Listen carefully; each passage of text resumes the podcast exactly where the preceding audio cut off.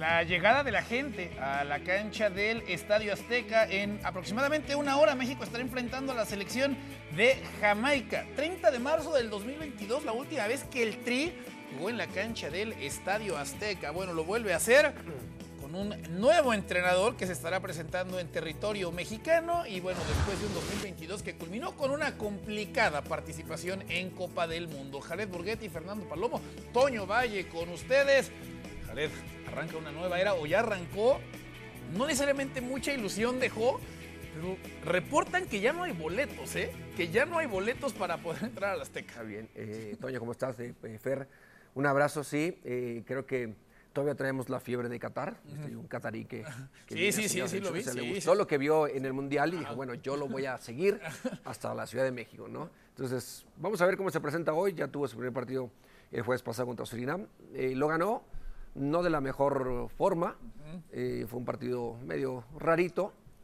Se ganó al final del día. Hoy creo que se tiene que haber una mejoría, sobre todo también porque serán otros los que inician este partido. Son los que supuestamente eh, estarían jugando más regularmente, ¿no? Ya dijo que no hay equipo A y no hay equipo B. Lo dijo Diego Coca, la cara de Jared Borghetti, un verdadero poema cuando justamente repetimos las palabras del entrenador mexicano. ¿Cómo estás, Fer? ¿Te sorprende que a pesar de que en teoría estaba molesta la afición mexicana con el Tri, hoy ya no haya boletos para ver este partido?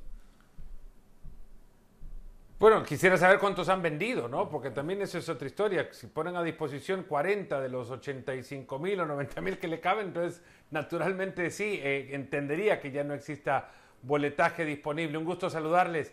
No, me extraña que, la afición se vuelque de nuevo para tratar de, de ver a sus, eh, a sus jugadores vistiendo la camiseta de la selección mexicana, porque creo que ansían también eh, hacer crecer sus propias ilusiones en función al arranque de un nuevo ciclo. No tanto por lo que pueda acompañar el arranque del nuevo ciclo, porque el técnico sé que no despierta ilusiones en la mayoría, ni, ni porque los futbolistas con los que ahora cuenta la selección de México despierten ilusión en mayorías, sino porque comienza una nueva etapa, comienza un nuevo libro y me parece que todo arranque cuando es desde cero como lo es ahora, pues puede elevar eh, ilusiones y esperanzas.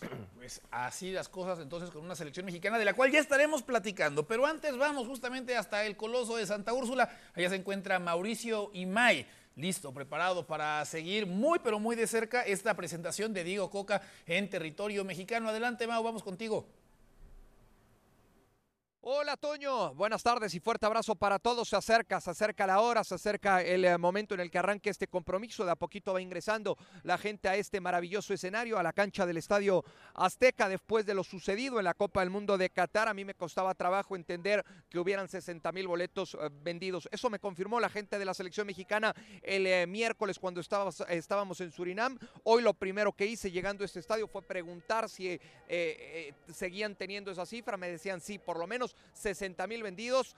Veremos en las últimas horas cuántos lograron vender de último momento. Yo no dudo que tengamos hoy un estadio azteca lleno. Ahora, la curiosidad, la incógnita es cómo cómo va a responder el aficionado desde la tribuna con el equipo mexicano, sobre todo, insisto, sabiendo lo que sucedió en la Copa del Mundo de Qatar eh, 2022. Este será de los pocos capítulos, de los pocos compromisos que el aficionado pueda disfrutar del equipo mexicano en este estadio. ¿Por qué? Porque sabemos que no hay eliminatoria mundialista, así que previo a la Copa del Mundo del 2026 habrá muy pocos partidos aquí en la cancha del Estadio Azteca por parte de la selección eh, mexicana. El posible, el posible 11, o por lo menos el 11 que tiene en la cabeza Diego Coca es con Guillermo Ochoa en el arco, los centrales Héctor Moreno y César Montes, los eh, laterales serían Jesús Gallardo y Jorge Sánchez por izquierda y por derecha. En medio campo, Edson Álvarez acompañado de Luis Chávez y Luis Romo en aparato ofensivo. Orbelín Pineda jugando por fuera, Irving el Chucky Lozano por el otro costado y como referente de ataque Henry Martín. Ese por lo menos es el 11 que tiene Diego Coca. En unos minutos estaremos en condiciones de confirmarlo. Por lo pronto, desde el Coloso de Santa Úrsula, regreso con ustedes al estudio. Buenas tardes y fuerte abrazo. Bueno, gracias Mau. Mientras nos dabas justamente el 11, se confirma. Está confirmado. Ese es el 11 que va a mandar a la cancha Jared el día de hoy, Diego Coca, para enfrentar a Japón. No quiero decir el 100%, pero pocas veces se equivoca Mau. Exacto. Pocas veces. No, no, y está confirmado. Ya, ya es, ya es un hecho que el que nos dio Mau eh, y Mai es el 11 que va a saltar Sí, hoy. ese es el cuadro que creo tendrá en mente él para enfrentar los partidos eh, más complicados. Es un cuadro de más experiencia, jugadores que ya tienen eh, bastante tiempo eh, jugando para la selección y de lo que creo eh, va- será la base. Algunos, dependiendo eh, lesiones, ideas de juego, podrán eh, eh, haber cambios. Sobre todo para mí, creo, Ajá. en las laterales. Ok, ahí para ti están ahí, ahí tienen que ser los jugadores que tienen que lucir el día Para, de hoy. para mí Ajá. están Gallardo y están Jorge Sánchez. Ajá. A mí- ¿Gusta más Kevin y A Arteaga? mí me gusta más Kevin Arteaga. Ok. O sea, tienen más, eh, más idea, más idea con el balón. Ajá. Digo, eh, Gallardo sí también es un, es un jugador que... Teniendo en una buena temporada, está, ¿eh? ¿no? Monterrey está jugando Sí. una muy buena temporada. Así es, pero vamos a ver cómo, cómo se presenta, ¿no? Y, y que en estos partidos o a mitad de año, cuando se enfrenten eh, en Las Vegas y cuando venga también la Copa Oro, ahí nos, nos, eh, entenderemos un poquito más de lo que pueda llevar a, a la cabeza de, de Diego Coca el, el 11, ¿no? Fer, ¿qué jugadores para ti tienen que lucir el día de hoy ante Jamaica? ¿Quiénes tienen que aprovechar la oportunidad que les está dando el técnico nacional? Bueno, es. eh, la, la oportunidad creo que la tienen que aprovechar todos, ¿no? No es, no es una, no es una salida fácil para una pregunta compleja, es individualizar aquello que tiene que ser un resultado colectivo. Yo creo que es, es la realidad es que tienen que estar presentes y hoy liderando eh, eh, a este equipo, aquellos veteranos que ya conocen, que estuvieron en Qatar, que tuvieron la mayor cantidad de minutos en esa, en esa cita, que tuvieron la mayor cantidad de minutos eh, y partidos en el ciclo anterior, tienen que dar un paso hacia el frente y decir, bueno, ahora nosotros nos ponemos la camiseta de líderes y empezamos a, a acompañar a los jóvenes que se empiezan a insertar en este proceso o en el proceso de selecciones para enseñarles de qué se trata. El Chucky Lozano es uno en el que pienso, por ejemplo, la, la realidad es que cuando, cuando se habla de, del eh, futbolista mexicano quizás en mejor escenario ahora mismo es el Chucky, creo que está militando en uno, no creo, está en el mejor equipo del fútbol europeo en la actualidad, que es el Napoli. Edson Álvarez es otro que tiene que dar un paso al frente y colocarse en, en este 11 con una posición de, de liderazgo y el liderazgo se emite silenciosamente dentro de las concentraciones, pero con, mayor eh, eh, relevancia cuando se está en una cancha y sobre todo cuando se juega de local. Y es ahora cuando tienen que empezar a ser ellos quienes eh, acompañen el camino de, Diego y que también demuestren que tienen con qué pelear. Si Coca tiene razón y dice que no hay titulares ni suplentes, pues aquellos que juegan en los máximos escenarios, que tienen las camisetas más pesadas encima cuando de fútbol de clubes se trata, son ellos los que tienen que llevar todo eso a la selección mexicana para, para demostrar por qué están en esos equipos. ¿no? Jared, tú fuiste el centro delantero de la selección mexicana mucho tiempo. Hoy el centro delantero titular para enfrentar a Jamaica es Henry Martín. ¿Qué te dice el que Coca le haya dado la oportunidad el día de hoy para arrancar al centro delantero de las Águilas de América por encima de Raúl Jiménez y pondríamos al propio Santiago Jiménez, no más allá de que jugó contra Surinam? Bueno, me, queda claro que está tomando en cuenta lo que Henry Martín está haciendo en la liga, un jugador importante después de lo que hizo del tiempo que jugó en, eh, en el Mundial pasado. Creo que eso es lo como que le da la ligera ventaja, ¿no? En este caso, podríamos decirlo no sobre Raúl, sino sobre eh, Santi Jiménez, que es el otro jugador que está teniendo buena actividad en, en Holanda y lo está haciendo bien. La juventud, creo que, que tiene eh, Santi, la entiende Diego y dice, "Eh, está bien, va bien, le vamos a dar un buen seguimiento, pero ahorita el que está con la experiencia eh, y también en un buen momento es, es Henry Martín. Creo que por eso se, se decanta por... ¿Te gusta que sea el Henry jugador de- Martín el de que sea titular en estos momentos? Eh, sí, se tiene que hacer. Ya, ya la tuvo Santi, ahora viene Henry Martín y seguramente eh, algunos minutos veremos a, a Raúl. Pero, o sea, no, creo que todavía no, no existe nada de- definido. Él todavía está encontrando eh, un cuadro y los partidos que tenga por delante antes de llegar a la Copa Oro le servirán para ver con quién eh, o quién se queda con ese puesto. Hoy te puedo decir, sí la delantera la lleva Henry, Ajá. pero el, el resultado de cada uno de ellos en, en- en los partidos pues, esos son los que van a definir, ¿no? Fer- No, no, no Diego. Ajá. Lo Sí, que sí. hagan ellos. Claro, sí, sí, en la cancha, ¿no? Con las oportunidades que puedan llegar a, a recibir. Fer, ¿qué tiene que mejorar México esta noche con relación a lo que vimos el jueves? Bueno, a mí me gustaría ver más profundidad sobre los costados, ¿no? Algo que, que en realidad no mostró tanto el jueves anterior, donde terminó, llegaba, llegaba a tres cuartos y terminaba levantando pelotas para, para buscarlo a Santi Jiménez. Me, me- me pareció poco coordinado, pero es natural también por el momento en el que eh, pasan. Es apenas el primer partido. Era una cancha compleja porque el, el césped sintético no es algo a lo que estuviesen acostumbrados y la pelota no les corría como, como quizás habrían querido.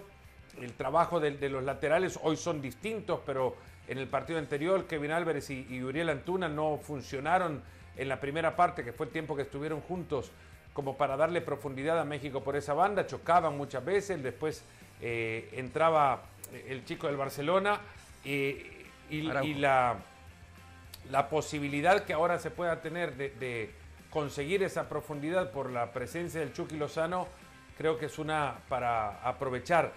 La opción quizás a la que yo más eh, le prestaría atención de todas las variables de juego, todos los registros que pueda presentar México, eh, es el trabajo de los costados, no, no en sí de los laterales, sino de las bandas, de, de quienes pueden llegar a profundizar, si lo hace con Gallardo, metiendo a Orbelín más de, de interior, o termina profundizando con Orbelín Pineda, o si hace lo mismo por el otro costado, con, con Sánchez y el Chucky Lozano jugando más por dentro.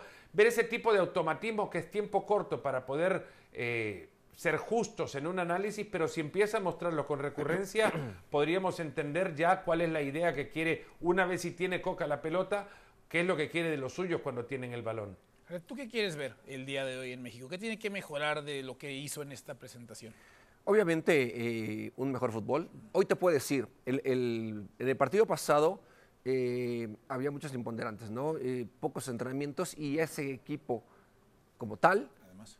nunca había Nunca había estado. jugado ¿no? juntos, sí, Nunca no, había no. estado. Hoy, hoy sí, este equipo aún, cuando es un técnico nuevo, sí han jugado más tiempo juntos, la mayoría, y se deben de conocer más, independientemente de la idea de, de la cual el técnico vaya a buscar o quiere implementar. Hoy creo que tendremos que ver un, un equipo de México más coordinado, eh, con llegadas más claras, de diferentes, de diferentes formas, un disparo de media distancia que no se pudo tener en, en el partido pasado, tener opciones para hacer que el rival lo podamos abrir, lo entendemos. Hoy te enfrentarás a un Jamaica que sabemos que eh, eh, vendrá a, a complicar el partido, a, a no salir tan abierto, y será un, un partido en el cual México tendrá que ser paciente, pero qué tan paciente te lo va a permitir la gente que está en el estadio. Sí. Eso es, esa, esa es de las cosas que creo que, que tiene que trabajar eh, el equipo mexicano en, en la parte mental de los La, la no gente tendrá que ¿no? ser un poco justa también, ¿no, Jared? No necesariamente lo ha sido, Fer. O sea, tal vez sí tendría que hacerlo, pero no lo ha sido a lo largo ya de, de un buen rato. Cuando Bueno, pero eso creo que aquí. parte ya de nuestro, de nuestro lado, el tratar de, de hacerle entender un, un poco en qué lugar están. Y son ellos lo- los responsables de lo que ha pasado en los cuatro años anteriores, ni ha sido el entrenador pasado el que está ahora al frente de la, de la selección. Eh, si quieren demostrarlo, están en todo su derecho eh, de, de demostrar un- una molestia en torno a lo que ven dentro de la selección mexicana, pero habría que también hacerles entender que esto no se puede notar ni contra Surinam ni contra Jamaica porque sean los rivales que son, sino por el tiempo en el que se les enfrenta, ¿no? No lo Si entiende. apenas no, no, no, tienen- no se entiende, Fer. No se entiende. Eh, Realmente. Bueno, pero hay que hacerlo entender, Claro, tampoco eh, subestimarlo. claro que lo Jared. Yo hacemos. creo que sí lo entienden. Claro que lo hacemos. Y nosotros aquí. Sí lo entienden, pero no- y no hacer eso. subestimaría yo al aficionado mexicano tampoco, porque, porque no lo entienda, no.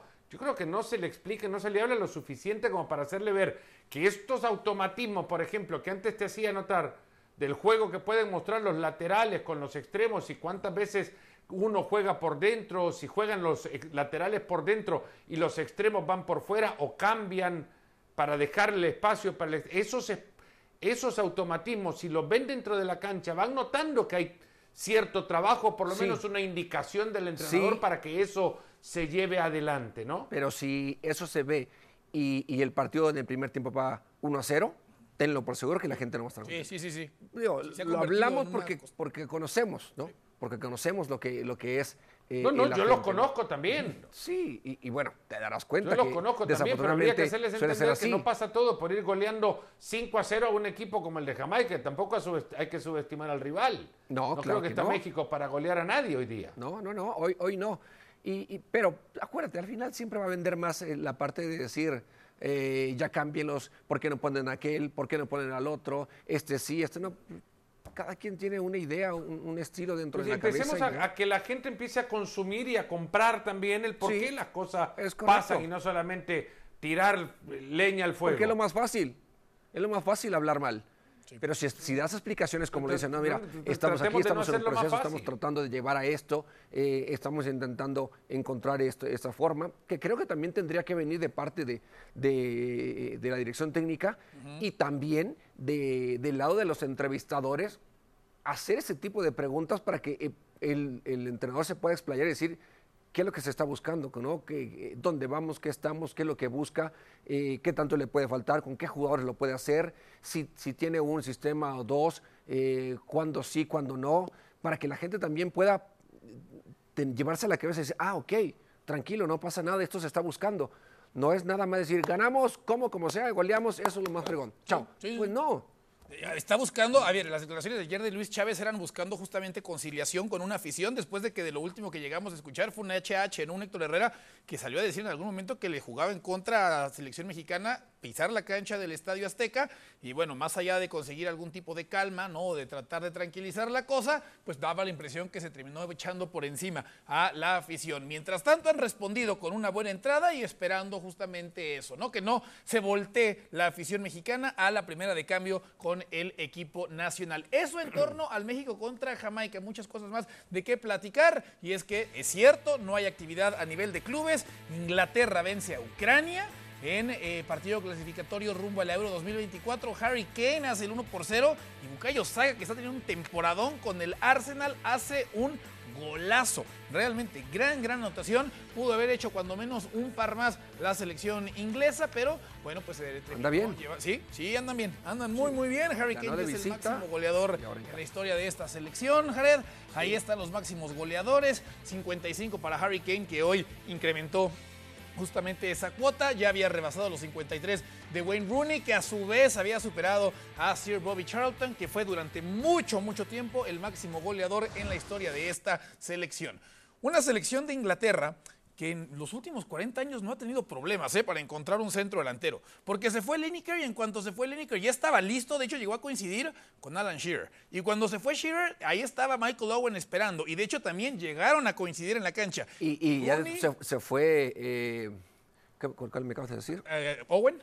Owen y yo, Peter Por ahí Peter Crouch, es cierto. En algún momento también. Bueno, con la presencia había un break Peter ahí. Crouch. No, pero ahí estaba Wayne Rooney y en cuanto se fue Rooney, todavía de hecho, pues ahí estaba presente un hombre como Harry Kane. No han vivido sequía, al menos en lo que se refiere al tema del centro delantero. Así que una dinámica complicada, Fer. Encontremos el podio de los mejores atacantes de Inglaterra en los últimos 40 años. ¿A quién sugieres en el top 3 con las opciones de Rooney, de Shearer, de Lineker? También aparece Harry Kane. Michael Owen y obviamente no podemos dejar fuera a Teddy Sheringham. ¿A quién pondrías tú o a quién sugieres tú, Fer, para ocupar ese Está tercer difícil. puesto? Está bravo, está bravo.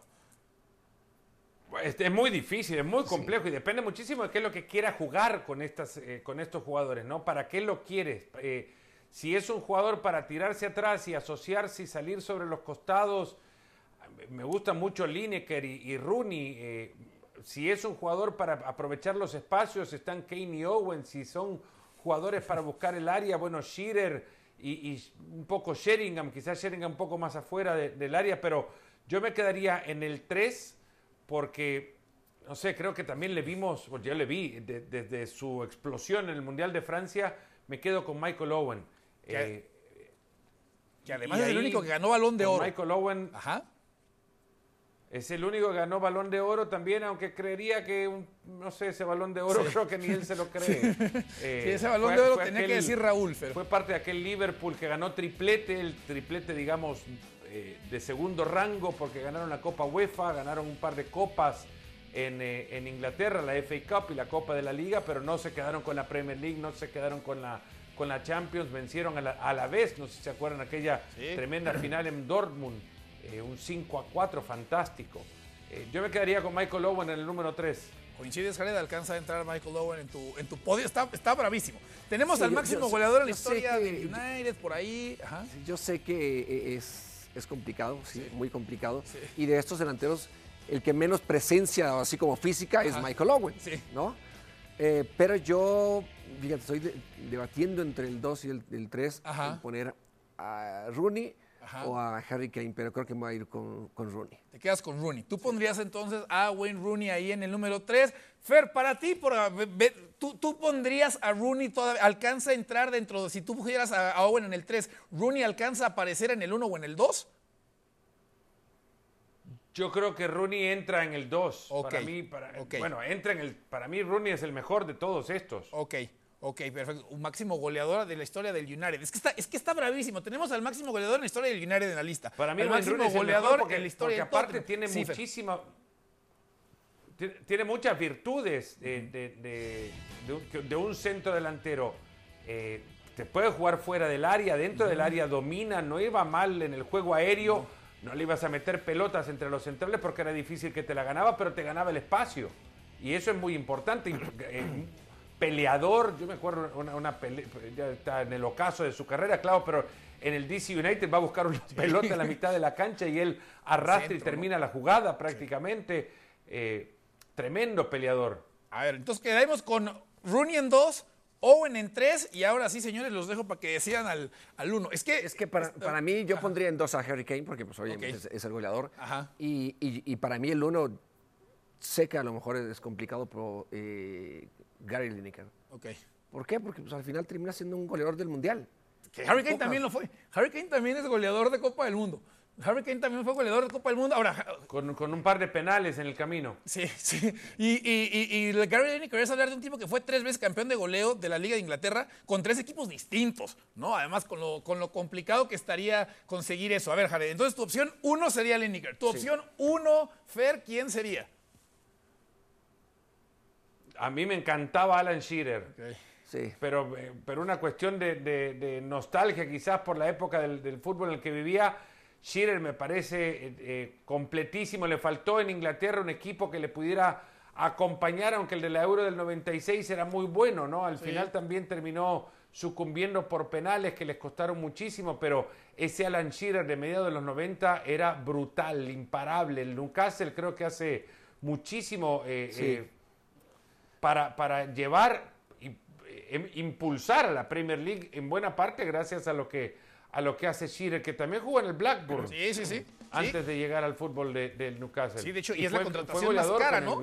En la historia, contratación más cara en la historia del, del fútbol mundial en su momento y es el máximo goleador en la historia de la Premier. Sí, que y- tampoco bueno, entonces, ¿ese es tu número uno? Ese es el número uno para Fer. Tu número uno es Lineker. Mi número uno sería Para Harry mí es Kane. el número uno, sí. Mi número uno sería Harry Kane, que además apenas tiene 29 años.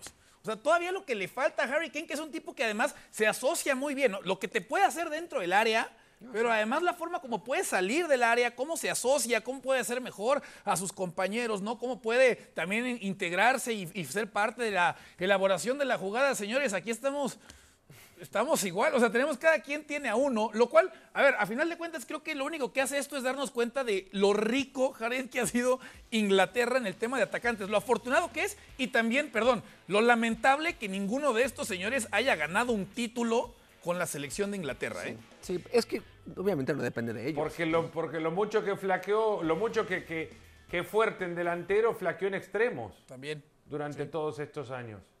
Sí. Sí, si no tienes un, buen complemento, es, es difícil, ¿no? Hacer que todavía estos jugadores puedan pesar más en un partido. No sé si alguna otra selección a lo largo de estos 40 años ha tenido la profundidad en esa posición en particular. Claro. A Ah, bueno, quién sabe. En el Mundial del 2014 Brasil Exacto, creo que no exacto. tenía a alguien así Sí, tan fuerte, sí. pero bueno, Brasil siempre ha tenido. Sí, no, no, estoy de acuerdo. No, estoy, estoy de acuerdo, pero de, justamente ahí, ¿no? En, en- en 2014 y llegó a aparecer Fred y llegó a aparecer yo, ¿no? Entonces, Ni, ni, ni yo ni Fred eran.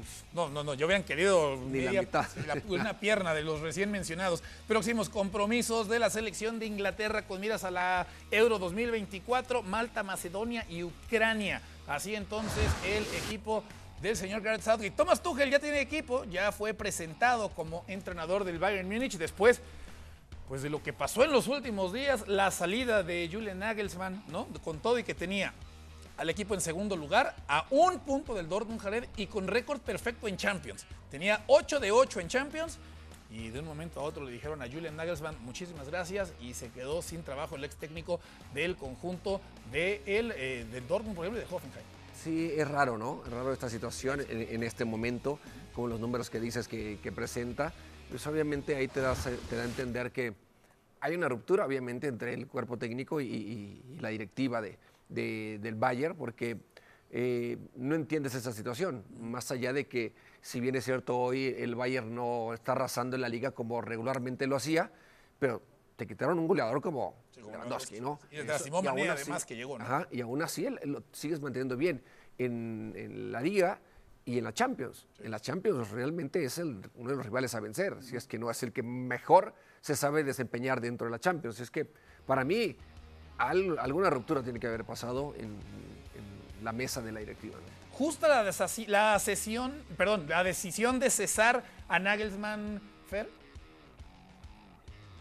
Yo creo que nunca se puede decir que justo cuando un, eh, una persona se queda sin trabajo, Claro, ¿no? Y sobre sí. todo cuando tendrá sus argumentos también para, para defenderse. Lo cierto es que eh, uno mientras más va conociendo el- el- la- lo que ha pasado en los últimos meses alrededor de la dirección técnica de Julian Nagelsmann, entiende por qué el Bayern toma esta decisión, por muy eh, sorprendente que parezca o extraordinario que parezca el momento, ahora lo están haciendo porque ya el plantel dejaba de confiar en Nagelsmann, porque el Nagelsmann mismo les había expuesto públicamente, lo hizo con Leroy Sané cuando se fue Sané a, una, eh, a, a una eh, Fashion Week en París. En París. Eh, lo, lo dijo en rueda de prensa y, y- y el mundo se enteró porque su técnico lo había dejado prácticamente al desnudo ante todos y después había un partido importante contra el Eintracht Frankfurt y no fue de los mejores en la cancha, entonces todo luego termina por recaer la crítica del público es porque evidentemente